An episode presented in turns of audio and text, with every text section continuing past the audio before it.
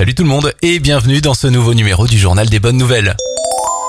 Kiabi vient de faire une grande annonce. La chaîne de magasins va se lancer prochainement dans les vêtements d'occasion pour femmes et enfants. Ces habits de seconde main seront revendus entre 40 et 80% moins cher que le prix du neuf et toutes les marques seront disponibles.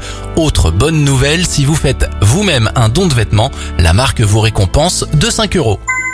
Le couple le plus amoureux de tous les temps vit en Équateur. Ils s'appellent Julio et Waldramina et sont mariés depuis 79 ans. Avec cette union, ils entrent dans le livre des records et détiennent à 110 et 104 ans le record suivant, le plus long mariage du monde. Bravo on termine avec cette bonne nouvelle pour les fans de cinéma. Sylvester Stallone vient d'annoncer la sortie d'une nouvelle version de Rocky 4 pour célébrer le 35e anniversaire du film.